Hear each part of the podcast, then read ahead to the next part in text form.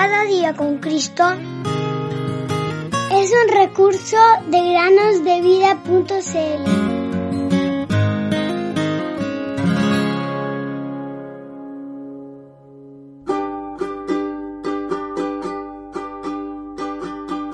El sembrador salió a sembrar y parte cayó en buena tierra y dio fruto, cual a ciento, cual a sesenta y cual a treinta por uno. El que tiene oídos para oír, oiga. Mateo 13, 3, 8 y 9. Hola queridos amigos y amigas que nos escuchan en el podcast Cada día con Cristo. Sean bienvenidos a una nueva meditación. Hoy me gustaría hablarles de una niña suiza llamada Greta, quien preservó la Biblia de su familia para que no sufriera daño alguno. Greta vivió en la época en que la gente era perseguida por leer la Biblia y la gente tenía que esconder la suya. Greta tenía una abuela que también amaba la Biblia y que le leía sus maravillosas historias. Un día, la abuela le leía a Greta las historias del libro de Daniel. Después de leerla, la abuela fue a esconder la Biblia en el baúl y se acostó a dormir la siesta. Pero Greta estaba tan interesada en las historias de Daniel que fue y sacó la Biblia de su escondite para seguir leyendo. Estaba cuidando de su hermanito, que dormía en su cuna. Mientras estaba sentada leyendo las historias de Daniel, levantó la vista asustada. Había unos monjes encapuchados en la ventana que estaban buscando Biblias dispuestos a tomar cualquier Biblia que encontraran para lanzarla al fuego. ¿Qué voy a hacer? pensó Greta.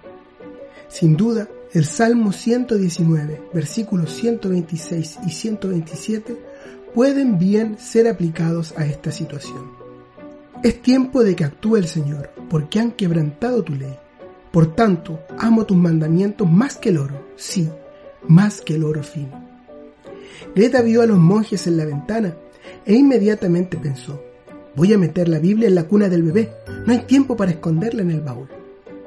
En ese momento los hombres entraron por la puerta y preguntaron bruscamente por la abuela de Greta. Entraron en el dormitorio de la abuela y la despertaron bruscamente, exigiendo que entregara su Biblia. La valiente anciana se negó a decirle dónde estaba la Biblia, así que comenzaron a registrar la casa. Abrieron el baúl y vaciaron todo, pero no encontraron la Biblia, para asombro de la abuela. Finalmente, enfadados y maldiciendo, los monjes se marcharon, sin pensar en buscar en la cunita del bebé. Cuando los hombres se fueron, Greta sacó la Biblia de la cuna del bebé y se la mostró a la abuela. Qué sorprendida estaba ella. La anciana se arrodilló y dio las gracias al Señor por conocer un escondite mejor que el de ella y por guardar su Biblia de una forma tan maravillosa.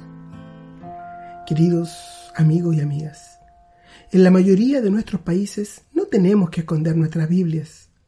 Por lo tanto, valoremos nuestras Biblias tanto como podamos y tomémonos el tiempo para leerlas cada día. Sus palabras nunca pasarán aunque sí lo harán todos los demás libros humanos. El cielo y la tierra pasarán, pero mis palabras no pasarán. Mateo 24, 35. Oh,